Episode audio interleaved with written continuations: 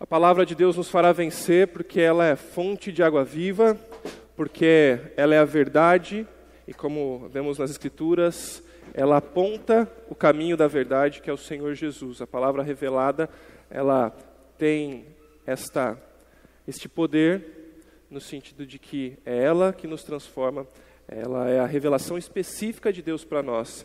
E quando nós estudamos as Escrituras juntos aqui, como parte do nosso culto a Deus, porque é, esse é um, um ponto que é importante lembrar todos nós, não é agora que inicia o culto, ou tipo, o culto foi bom porque o pastor falou. Não, nós estamos cultuando a Deus todo o tempo enquanto estamos aqui. Antes mesmo de começar a cantar a primeira canção, você está cultuando a Deus quando você vem para cá, quando você cumprimenta o seu irmão, quando você é, ora a Deus por esse tempo, quando você vive para Deus. Você tem o, é, falado isso várias vezes à igreja, de lembrar que o nosso culto não é só esse tempo aqui de uma hora, uma hora e meia, ou o que acontece a quarta-feira, mas o culto ao Senhor é todo o tempo, em toda a nossa vida. E esse aqui é o momento de nosso culto público. E nós queremos ouvir a voz de Deus agora, lendo a Bíblia, e eu, como aquele que tem a responsabilidade nesse momento de explicar a palavra, não atrapalhar o que Deus preparou para nós nas Escrituras. A ideia é sempre a gente olhar para o que Deus está falando na Bíblia e não para o que o pastor João está falando. Lembrando que, se em algum momento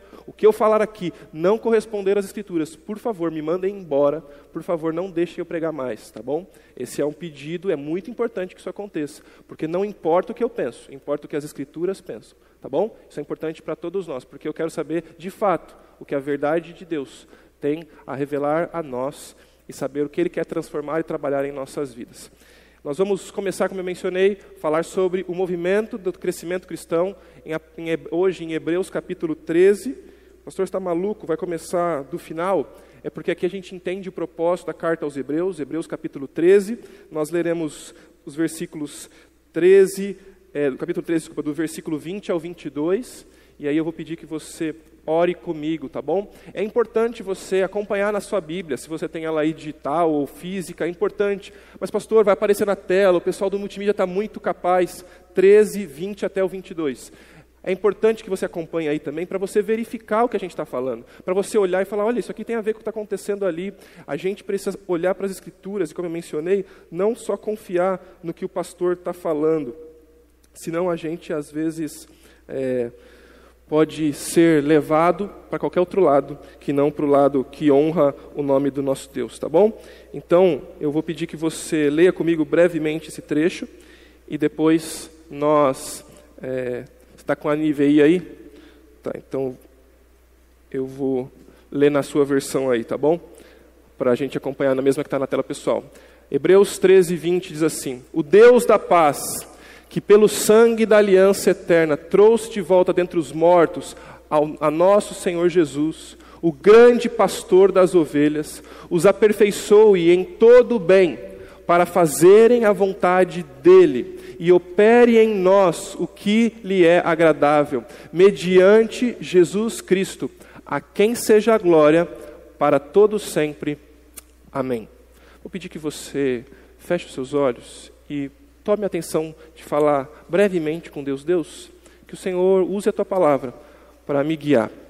E depois orarei por nós, orarei por você que está cultuando conosco virtualmente também, e para que Deus seja glorificado acima de tudo e que nós possamos entender o recado dele para nós hoje. Santo e amado Deus, obrigado por podermos ler livremente as Escrituras nesse momento. Obrigado por termos acesso a ela aqui em nossa língua, de fácil acesso. Obrigado por podermos ouvir a tua voz quando lemos as Escrituras. Pai, que nesse tempo o Senhor fale aos nossos corações, que nada nem ninguém, muito menos eu, tomemos a atenção que é do Senhor. Pai, trabalhe em nosso meio, trabalhe em nossa igreja, para que possamos entender como fazemos parte de um movimento muito maior na história que o Senhor está construindo. Como nós precisamos continuar caminhando em movimento precisamos continuar sendo consertados todos os dias pelo Senhor. Pai, permita que os nossos corações estejam abertos e os nossos ouvidos abertos para ouvir e serem trabalhados e transformados por Ti. Essa é a nossa oração em nome de Jesus. Amém. Bom, eu dei o título dessa série de mensagens de movimento. E a primeira pergunta é: o que é movimento? Na física, quando você está lá na escola, eu sei que você não gosta, até nas videoaulas. O movimento é a variação, presta atenção comigo aqui, por favor, a variação de posição espacial de um objeto ou um ponto material em relação a um referencial no decorrer do tempo. Deu para entender? Bom, deixa eu tentar explicar isso de outra maneira. É um objeto ou uma pessoa que se movimenta ou que tem um deslocamento no espaço, no, na questão física, mas sempre, para a gente poder perceber o movimento, a gente precisa de um referencial. Ou seja, esse movimento precisa de um ponto de referência. Você já percebeu que quando dois carros estão andando do lado um do outro, a impressão é que ninguém está andando? Ou você está se movimentando e olha para o lado, tem o trem lá no porto passando, parece que o trem está se movimentando e você está parado? Porque movimento tem a ver com referência. Movimento tem a ver com eu estou neste lugar e eu estou me deslocando, mas eu comecei no início da mesa, enquanto eu me desloco, você percebe um movimento porque eu saí de um ponto, fui para outro, e você, por um referencial de onde você está olhando, você vê movimento. Você vê movimentação. Agora, fique com a ilustração do carro que eu mencionei há pouco. Para esse carro se movimentar, o que está acontecendo ali dentro? Eu não sou engenheiro, embora goste de questões de física e ache interessante, mas quando alguém vai construir um automóvel, ele precisa pensar em como aquele carro sai do momento que está parado para o momento que ele começa de fato o movimento. A gente precisa de combustível para que esse combustível queimando gire algumas engrenagens que estão dentro do carro. Essas engrenagens se parecem com aquelas é, rodas dentadas. Sabe o que é uma roda dentada? Que é um círculo que tem aquelas aquelas dentições nas pontas. E acontece que dentro de um carro tem várias daquelas engrenagens, daquelas rodas dentadas, que elas vão se encaixando e uma tocando com a outra. E quando elas estiverem funcionando bem, o movimento do carro acontece. Quando uma dessas não está encaixando direitinho, vai começar a ter ruído, uma vai forçar a outra, e daqui a pouco o carro não vai se movimentar nem como deveria, ou talvez ele não funcione. Quando uma roldana, ou como, quando uma roda é acidentada, quando uma dessas peças não funciona, ela está numa disfunção. E ali temos um problema. Ela prejudica as outras peças, ela força o motor do carro e até pode dar uma pane. Não é diferente na vida cristã. No reino de Deus, todos nós precisamos viver em movimento. E todos nós fazemos parte como engrenagens dentro de um movimento maior que Deus está fazendo na história. Quando uma dessas peças não se movimenta, gera desgaste. Gera desgaste nas outras peças, gera desgaste dentro da comunidade da fé. Nós poderíamos andar em uma velocidade muito maior, fazer é, mais e melhor para o reino de Deus, mas quando essas roldanas não se encaixam bem, nós temos uma disfunção dentro do povo de Deus, inclusive. Nós fazemos parte dessa engrenagem. Nós podemos, às vezes, quando paramos de trabalhar ou de trabalhar bem, prejudicar e quebrar outras peças. Como diz o reverendo Hernandes Dias Lopes, um dos mais admirados pregadores do nosso país, inclusive gosto de acompanhá-lo muitas vezes, diz o seguinte: o discípulo é um seguidor, um imitador de Cristo. O seu alvo é aprender com Cristo e de Cristo. Sua vida deve refletir a vida de Cristo. Ele deve andar assim como Cristo andou. Sem obediência a Deus, não há cristianismo autêntico. Sem santidade, não há evidência de maturidade espiritual. E sem maturidade espiritual, não podemos viver de modo digno de Deus. Ou seja, se nós não crescemos, isso é uma evidência de que nós estamos imaturos espiritualmente. E sem maturidade espiritual, nós não estamos honrando a Deus da maneira que deveríamos. Não estamos vivendo de modo digno.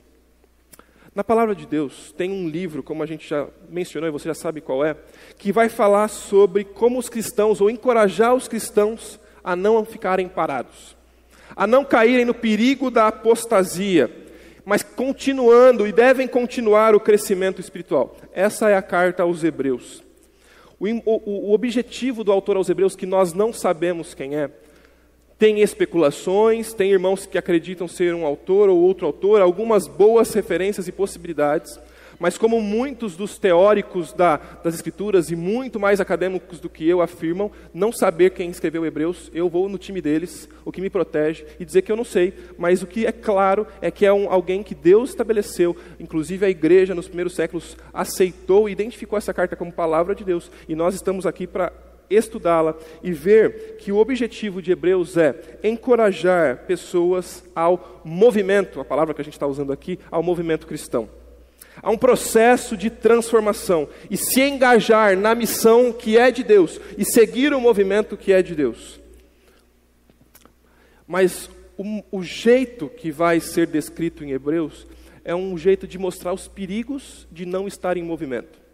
O perigo de ficar parado o perigo de uma roda dentro dessa engrenagem não estar funcionando como deveria. Os cristãos judeus, e é importante você saber disso, embora pareça um pouco histórico demais ou até teórico demais, mas é importante para você entender o que está acontecendo aqui. Os cristãos judeus, que são esses que vão receber a carta, estão passando por uma perseguição, e uma perseguição que estava tentando é, abalar a fé. A hostilidade que eles estavam enfrentando era intensa, os ataques eram intensos. De quem? De gente que pertencia àquela sociedade, mas inclusive religiosos. Porque muitos desses, ou na verdade todos esses aqui que estavam é, sendo o alvo dessa carta, eram ex-judeus, vamos colocar assim, judeus cristãos que se converteram a Cristo. E quem estava perseguindo essa, essa igreja? Os judeus que estavam pressionando aqueles que se converteram a Cristo, dizendo: Você não, não é isso. Você está abandonando a sua religião verdadeira. Lembrando que ser judeu não era só uma religião, mas também era uma identidade étnica, fazia parte de como, como é ser brasileiro, ser uma nação. E eles estavam deixando isso para seguir a Cristo. E quando isso acontece, o que está sendo evidenciado aqui é que muitos daqueles cristãos estavam se desanimando. Muitos daqueles cristãos não só estavam se desanimando, mas estavam é, desistindo, deixando de seguir a fé, deixando de seguir ao lado de Cristo. E aí, a, a, abordagem do autor é dizer o seguinte: não, não abandone aquilo que você professou no dia que você entregou sua vida para Jesus. Não se desanime, porque a pressão de fato vai existir. Não deixe de viver aquilo que você apresentou no dia do seu batismo. Não comprometa o seu cristianismo acrescentando um pouco de água no que é a sua fé, diluindo para que as pessoas entendam e aceitem e gostem do que você está falando. O que você crê precisa ser o que Jesus viveu e disse, você precisa confiar nele, ainda que isso custe tudo da sua vida. Eles estavam passando por um perigo constante e conhecer mais sobre Cristo Jesus deveria encorajá-los e não deixar que eles fiquem estagnados ou parados na fé. Tanto que o que vai acontecer muitas vezes na carta aos Hebreus são disciplinas. Sabe aquele filho meio preguiçoso, que não quer fazer nada dentro de casa e alguns pais já começam a fazer assim, ou que só fica, hoje em dia, pensando, só fica na internet, no celular, e você precisa tirar o celular, ou dar um empurrão, ou um beliscão para tirar ele do, do, do marasmo e colocá-lo em movimento?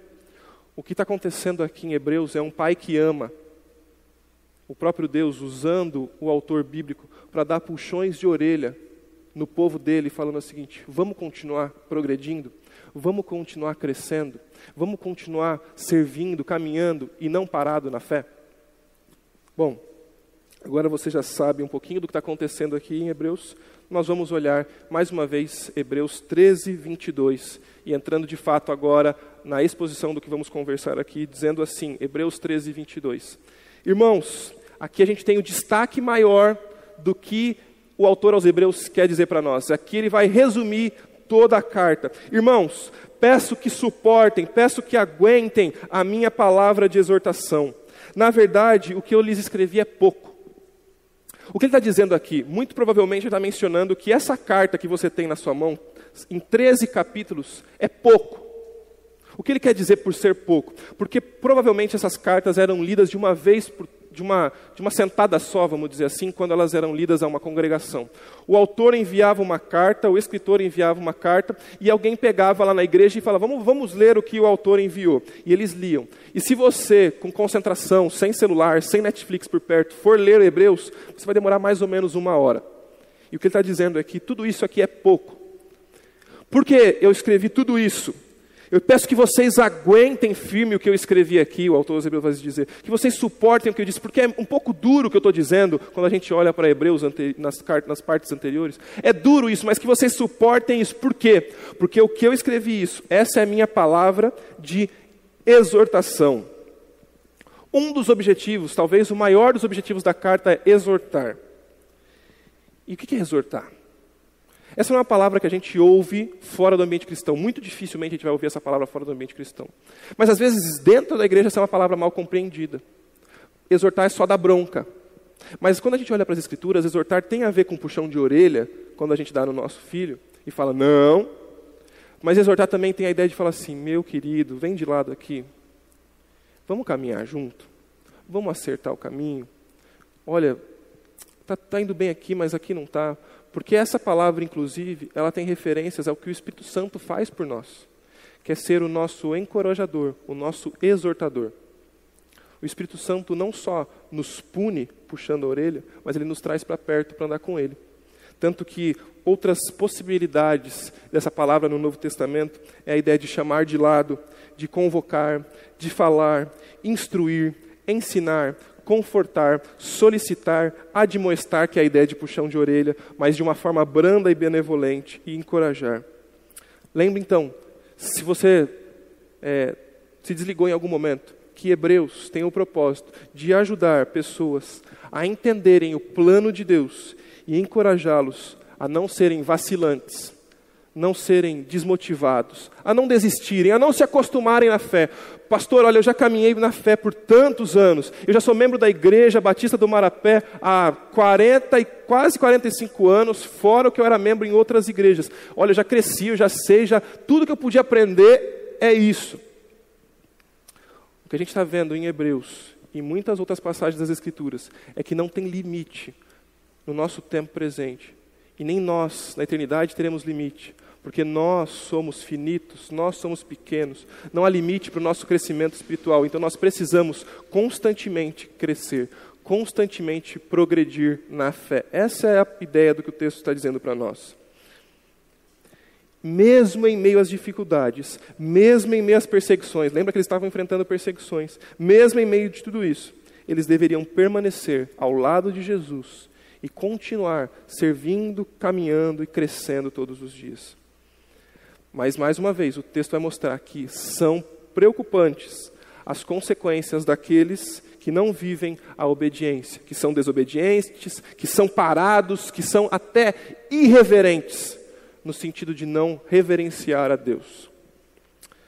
Com isso, eu chego a uma pergunta até aqui para os irmãos que é: para quem que é essa exortação então?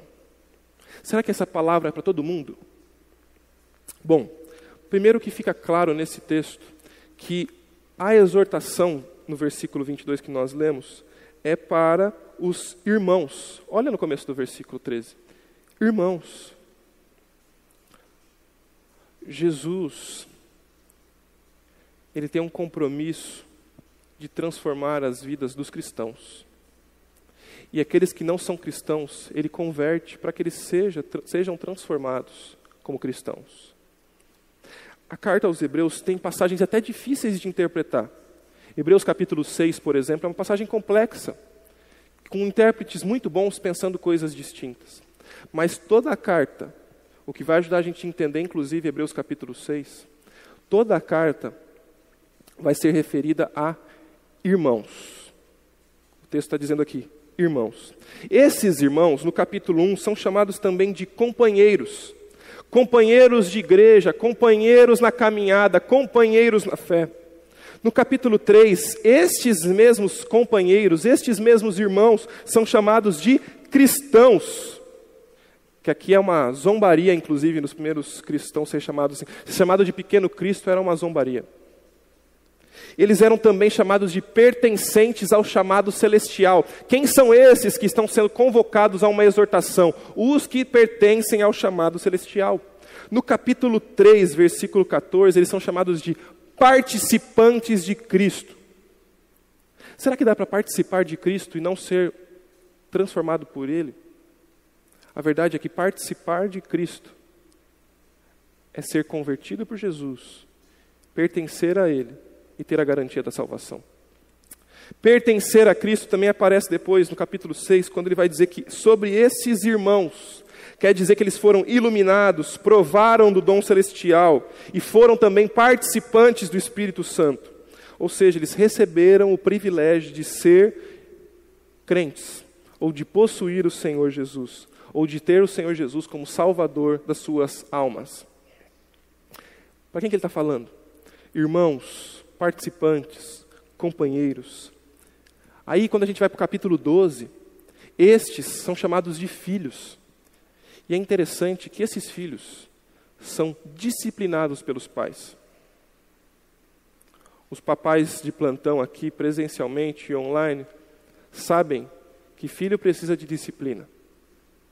A gente tem um, um, um menininho de um ano lá, que já começou uma fase que vocês pais já viram muito bem, que daqui a pouco a gente tá, ele está indo para um lugar a gente fala não, ele começa a se jogar no chão.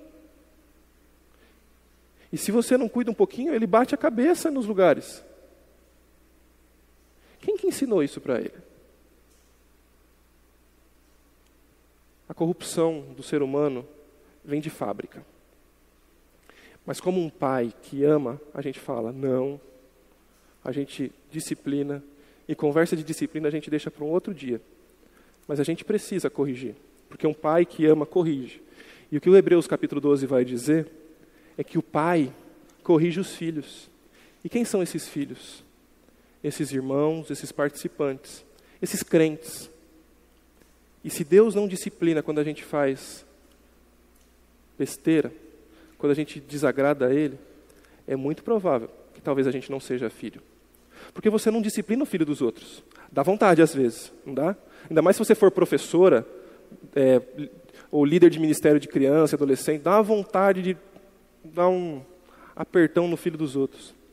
Mas o pai disciplina o filho. E o que Hebreus 12 vai dizer é que nós somos filhos disciplinados por Deus.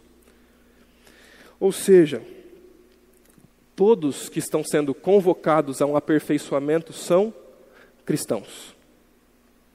Mais uma vez, nós primeiro precisamos apontar Jesus para as pessoas, antes de convocar a uma mudança de atitude, de vida e de formato de vida.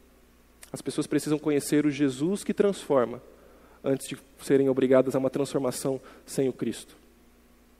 Mas aqueles que pertencem a Cristo, e se você professa o Senhor Jesus, meu irmão, minha irmã, assim como para mim, esta é uma exortação para você também. Nós precisamos de aperfeiçoamento. E sabe por que nós precisamos de aperfeiçoamento? Porque eu e você, todos nós, não estamos prontos. E eu estou falando de um adolescente de 15 anos, para uma garota de 10 para 11 anos, de uma senhora de seus oitenta e poucos anos. Todos nós precisamos crescer na fé. Porque todos nós somos convocados, como diz aqui nas Escrituras. Todos nós fazemos parte do que Cristo está operando na história e em nossas vidas e precisamos de crescimento. Os verdadeiros cristãos, então, precisam e sabem que precisam amadurecer, eles sabem que precisam crescer, eles sabem que estão muito aquém do que precisam ser, eles sabem que eles precisam ser imitadores de Deus. Os cristãos sabem que precisam ser imitadores de Deus. E, eles, e nós, como cristãos, possuímos todas as ferramentas necessárias para isso. Nós possuímos a, o, o lavar regenerador de Cristo Jesus, como nós vamos celebrar na ceia. Você foi lavado por Jesus. Nós possuímos o Espírito no que nos capacita. Nós possuímos as Escrituras que nos ajudam na santificação. Nós possuímos o próprio Deus nos ajudando e cuidando do nosso crescimento em santidade. E a pergunta é: Será que você já é um participante de Cristo? Ou você se acostumou com a religião? Ou você se batizou e você consegue lembrar o dia do seu batismo, o pastor que te batizou. Você tem até ainda em papel amarelo o certificado de batismo, já meio é, se desfazendo em casa. Mas você não consegue ter convicção de que Jesus é o Senhor da sua vida e ter paz no seu coração de que você pertence a Ele apesar dos seus pecados. Talvez porque a salvação que você conquistou não foi a salvação que Jesus conquistou por você. Porque essa a gente perde. Agora, se Jesus conquistou a sua salvação, essa você não perde. Você já é um cristão salvo por Jesus? E aí, a segunda pergunta: que tipo de participante você é? Você é alguém que está disposto a ouvir e dar atenção ao Pai do céu, que dá toques e mais toques para que nós possamos melhorar? Ou você é o filho desobediente, que quando Deus quer falar contigo, você coloca o fone de ouvido, vai para o quarto e bate a porta na cara de Deus? E alguns pais identificaram o que eu estou falando aqui. Que tipo de filho você é a Deus? Ou você é aquele filho que de manhã, ao final do dia, durante a semana, você fica triste de saber que mais uma vez você caiu naquele pecado, que mais uma vez você desagradou a Deus, e que mais um dia você ainda não é como você deveria ser. Essa semana eu fiquei pensando sobre isso, como eu me senti mal no primeiro momento, de perceber que eu ainda não era, e não sou, e ainda não serei essa semana quem Deus quer que eu seja. Todos nós precisamos caminhar nesse movimento de fé. Nós identificamos que essa exortação é para os crentes, para nós. E agora que nós identificamos essa exortação no versículo 22, nós vamos voltar para o versículo 20 e 21 e ver que tipo de movimento ele quer que a gente faça.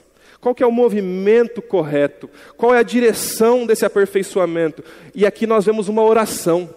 O autor aqui, que a gente de novo não sabe exatamente quem é, faz uma oração, versículo 20. Nessa oração ele mostra qual é o objetivo de movimentar os desanimados da fé. Versículo 20. O Deus da paz, que pelo sangue da aliança eterna trouxe vocês de volta dentre os mortos, a nosso Senhor Jesus, o grande pastor das ovelhas, os aperfeiçoe em todo bem, para fazerem a vontade dele, e opere em nós o que lhe é agradável, mediante Jesus Cristo, a quem seja a glória para todo sempre. Amém. Versículo 20, primeiro, vai mostrar uma expressão muito bonita e dizer que Deus é o Deus da paz. Por que é importante Deus da paz nesse contexto? É interessante que o que está acontecendo é que aqueles irmãos estão vivendo conflito, perseguição por sua fé um conflito civil, político, inclusive. Muitos estavam sob o domínio do Império Romano. Ele está dizendo que Deus é o Deus da paz, que Deus traz paz, promete paz e traz paz para os nossos corações.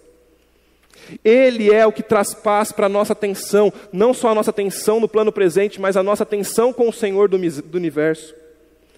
Aqueles cristãos encontram em Deus a verdadeira paz. E aí eu lembro sempre, quando eu penso em paz, de Romanos capítulo 5, versículo 1, que vai dizer assim: Tendo sido, pois, justificados pela fé, por Cristo Jesus, em Cristo Jesus, nós temos paz com Deus. Você tem paz com Deus?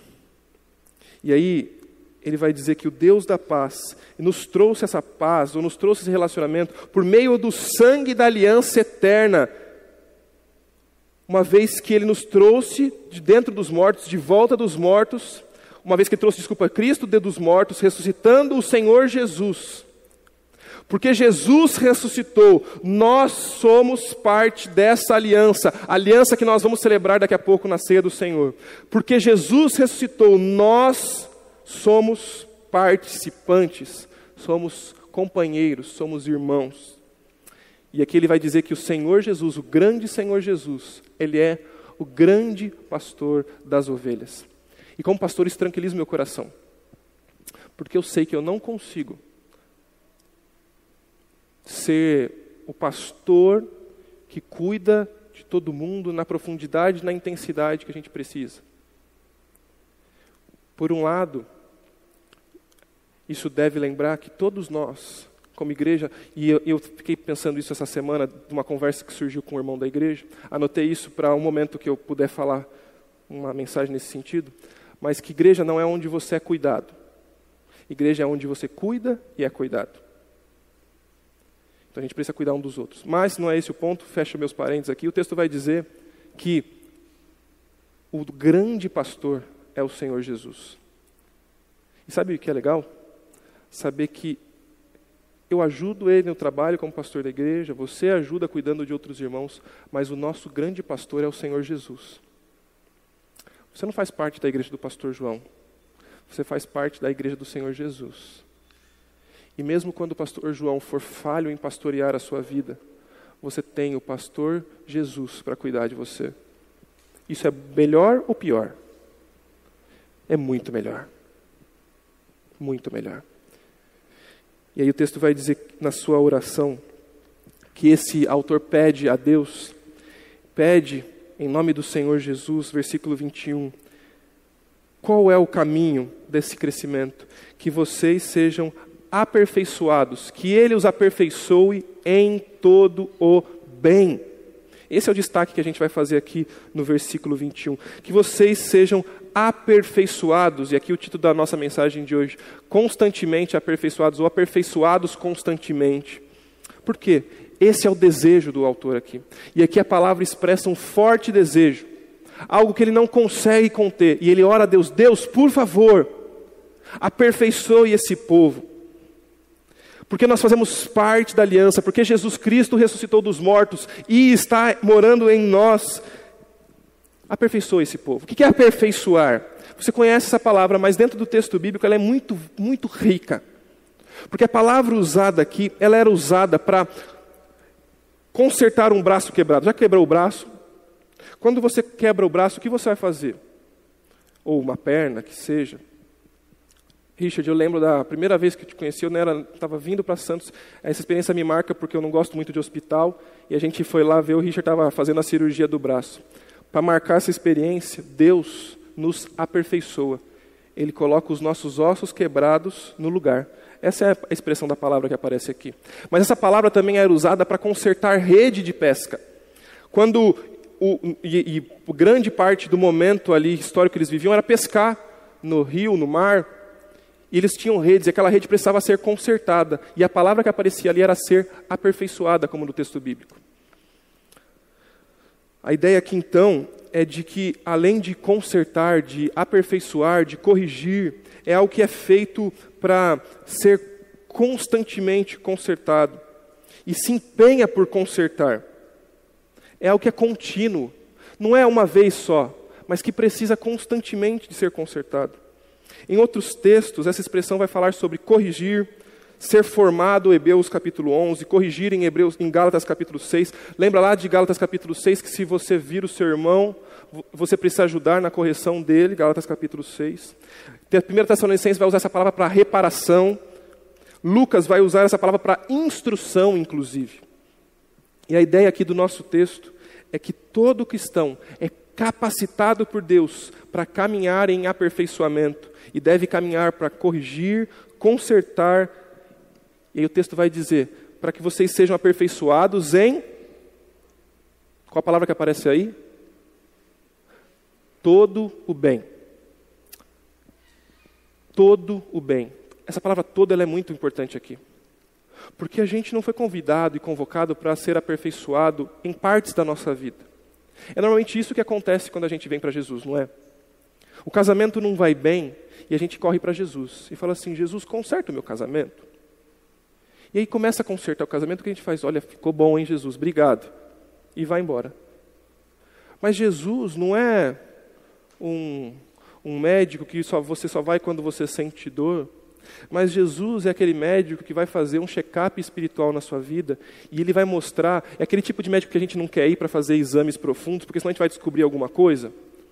Jesus é o médico que revela todas as coisas da nossa alma e nós precisamos de correção em todo o bem. Não é em alguns bens, não é em partes da nossa vida. Olha, doutor, é, conserta aqui meu braço que está quebrado. Aí o, o, médico olha e fala assim, mas olha, o seu, o, o seu, a sua caminhada está meio torta. Não, doutor, a caminhada não, fala, não mexe não, eu gosto assim. Eu sempre gostei de, de, de, de ficar meio manco um pouquinho. Eu só preciso do braço porque o braço dói. Às vezes é isso que a gente faz com Deus.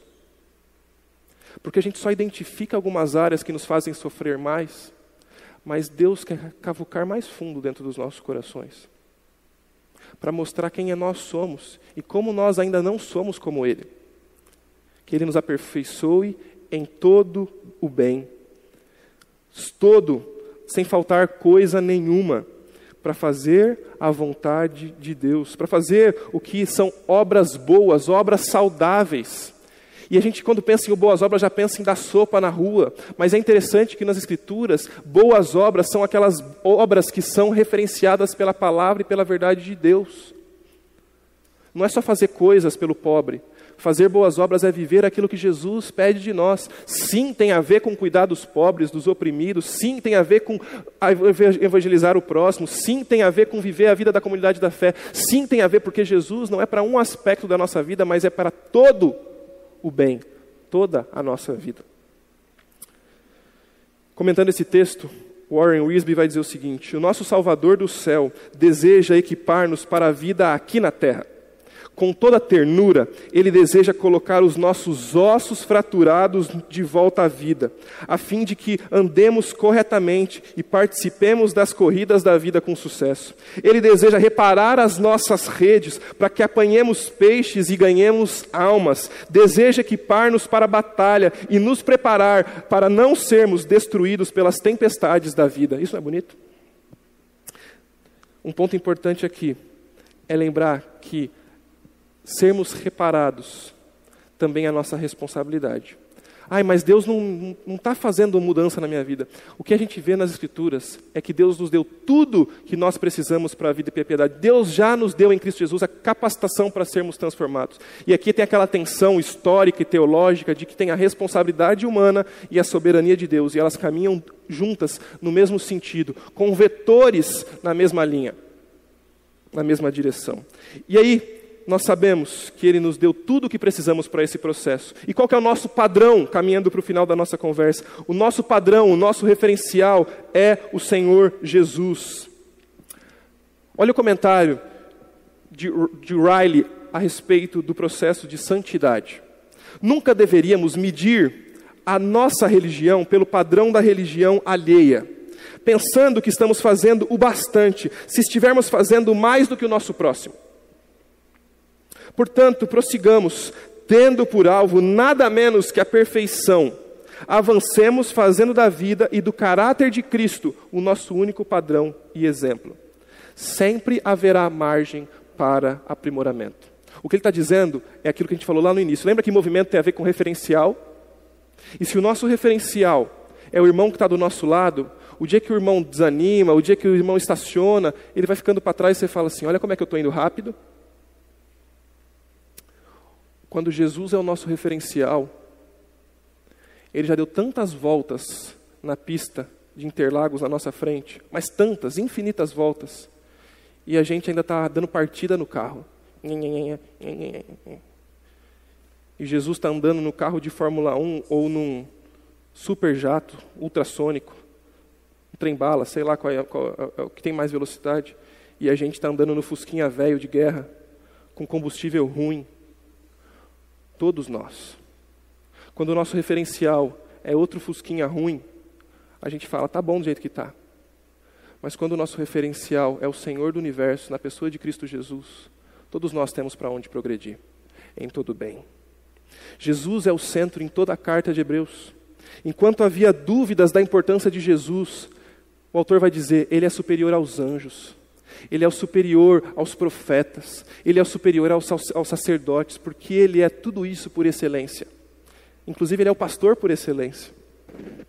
Ele é maior do que Moisés, como para os hebreus isso é importante. Ele é maior do que os sacrifícios de animais. O nosso padrão é o Senhor Jesus. Como Filipenses capítulo 2, o apóstolo Paulo vai dizer: seja a atitude, o desejo, a ação de vocês a mesma de Cristo Jesus. E aí a colocação pode ser: como que eu consigo fazer isso? Como que eu posso fazer isso? Nós só podemos e conseguimos fazer isso quando Jesus é o dono das nossas vidas. Quando pertencemos a Jesus, isso deixa de ser difícil. Porque nós não fazemos mais nos nossos esforços, na força do nosso braço, mas nós contamos com a graça de Cristo todos os dias. É por isso que nós somos lembrados nesse contexto da nova aliança da aliança no sangue de Cristo. Para você e para mim, para sermos nós aperfeiçoados, nós contamos com a aliança de Cristo, no sangue de Cristo. Nós fomos impulsionados por Ele nesse movimento nós não só estávamos parados, nós estávamos mortos em nossos delitos e pecados, mas Cristo Jesus nos amou primeiro e nos impulsionou ao movimento da fé. Também Ele é o padrão para o aperfeiçoamento em todo o bem que devemos nós almejar. Quando nós olhamos para a obra de Cristo, nós ficamos maravilhados. Isso deve nos motivar a também nos movimentarmos. Em resumo, ele deseja que nós nos amadureçamos, que sejamos maduros, porque Ele quer operar em nós e por meio de nós naquilo que lhe apraz. Que, que você não pode esquecer do que nós estamos falando aqui? É que o desejo de Deus para nós é que sejamos constantemente aperfeiçoados. O desejo de Deus para nós é que sejamos constantemente aperfeiçoados. O mais excelente dos crentes em todas as questões é infinitamente inferior ao padrão deixado por seu Senhor. Não importa o que o mundo diga, sabemos que não existe perigo de, qual, perigo de qualquer um de nós tornar-se bom demais. Não tem como você ser bom demais, porque bom, de fato, bom demais é só o Senhor Jesus. Por isso, o desejo de Deus para nós é que sejamos constantemente aperfeiçoados. Se você tem razões para crer que é um crente verdadeiro e, no entanto, não está crescendo na graça, deve haver alguma falha grave em algum ponto. Não pode haver ou não pode fazer parte da vontade de Deus que a sua alma e que a minha alma estacione. O movimento é um privilégio e uma responsabilidade de todo crente. Que tipo de participante você é? Mais uma vez, pastor Hernandes Dias Lopes, reverendo, maturidade não é apenas para uma minoria privilegiada, para pastores, diáconos, presbíteros, missionários, a irmã que ora muito na igreja, Maturidade cristã não é um privilégio para uma minoria privilegiada, mas é o propósito de Deus para todos os seus filhos. E ela é imperativa para mim e para você. Sabe o que é imperativo? Uma ordem para mim e para você. Que tipo de participante, lembra da palavra participante, você é? É aquele que fica se comparando com os outros ou aquele que olha para Jesus? O seu movimento é, é, é marcado por toda boa obra Jesus capacita cada um de nós. Hoje, nós precisamos lembrar da salvação que recebemos em Cristo um dia. Não dá para ser crente sem Cristo. É o privilégio saber que nós fazemos parte da nova aliança. Eu não quero que você saia daqui só com o peso de se sentir cobrado, mas com a alegria de saber que Jesus deu tudo o que nós precisamos para viver esse movimento da fé. Jesus pode e deve colocar no meu e no seu coração. Basta você pedir isso hoje. Deus, eu preciso crescer espiritualmente. Eu preciso crescer espiritualmente. O movimento é participar de um processo. E o processo é constante. Pouco a pouco, cada dia, pouco a pouco, enquanto Ele nos guia. Cristo vai nos transformando todos os dias. Você precisa participar do que Deus está fazendo aqui na nossa igreja, do que Deus está fazendo na vida de pessoas. Você precisa participar do que Deus está fazendo do mundo. Você precisa participar do que Ele revelou para nós nas Escrituras. Será que você já entendeu quem Jesus é para você e quão perto dele você precisa caminhar. Nesse momento nós teremos a ceia do Senhor. Eu quero pedir e dar a oportunidade para você fechar os seus olhos e falar com Deus. Você tem a oportunidade agora de verificar quão perto do Deus da aliança você está. E como você, como eu, você faz isso do seu coração e eu faço isso sobre o meu coração. Como nós precisamos olhar para o sangue de Jesus, esse que nós vamos participar e lembrar nesse momento, por corpo dele que foi moído em nosso favor. Agradecer por esse maravilhoso sacrifício e agradecer pela salvação que recebemos nele. E falar para ele assim: Deus, eu quero crescer todos os dias. Vou te dar alguns instantes para falar com ele, depois nós vamos receber e participar juntos dos primeiros, dos dois elementos. Obrigado, Pai, Deus da paz, por enviar o Senhor Jesus Cristo. Obrigado porque temos nesta nova aliança em seu sangue o bom, o bom pastor, o supremo pastor. Obrigado porque ele deu a vida em nosso lugar para que possamos viver essa vida de crescimento espiritual, de dependência, de confissão de pecados, de arrependimento.